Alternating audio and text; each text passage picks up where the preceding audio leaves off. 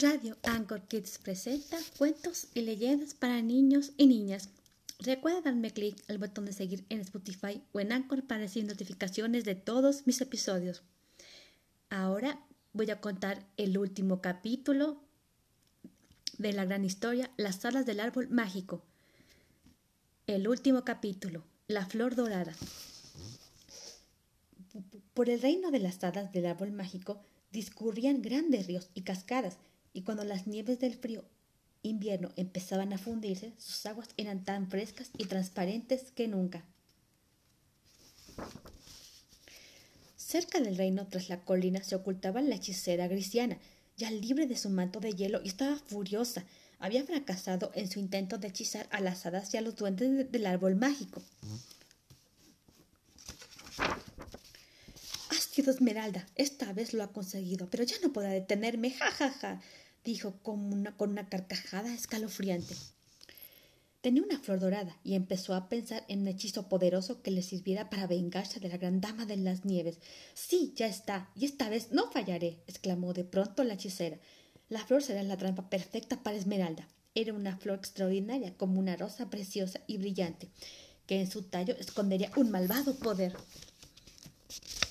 Esmeralda le, gustará tanto esta flor que no podrá resistir el deseo de cogerla, y cuando, y cuando la coja se pinchará. Al instante se volverá débil y vulnerable y quedará envejecida por cien tiempos. Ja, ja, ja, dijo Grisiana con su espantosa risa.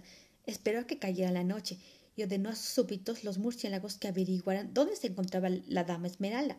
Mientras tanto, para llevar a cabo su hechizo, Grisiana se volvió diminuta Así podría esconderse mejor, y cuando los murciélagos, le dijeron dónde estaba la gran dama de las nieves, voló con la flor dorada, la puso entre unos arbustos y, esperó hasta el amanecer. Al día siguiente por la mañana, Esmeralda, Esmeralda fue caminando hasta el arroyo. Le, le, gustaba verse reflejada. Su reflejo le recordaba a Celeste, su querida hermana. Hacía mucho tiempo que no se veían y le gustaría tanto poder abrazarla de nuevo. Esmeralda vio un destello en el agua.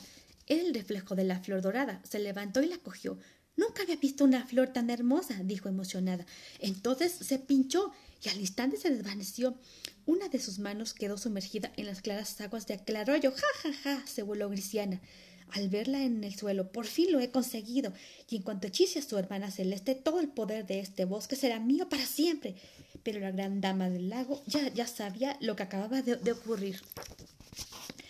Como Esmeralda tenía una mano en el arroyo, las aguas corrieron a avisar a la gran dama del lago de que la malvada cristiana había hechizado a su hermana.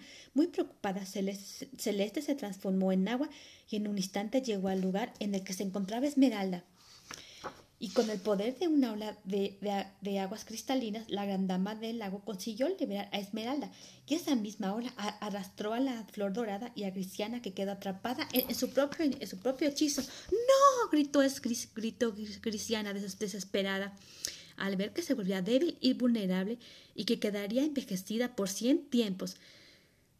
Así, casi sin fuerzas, la malvada Grisiana se alejó volando con dificultad y, sin más compañía que los murciélagos.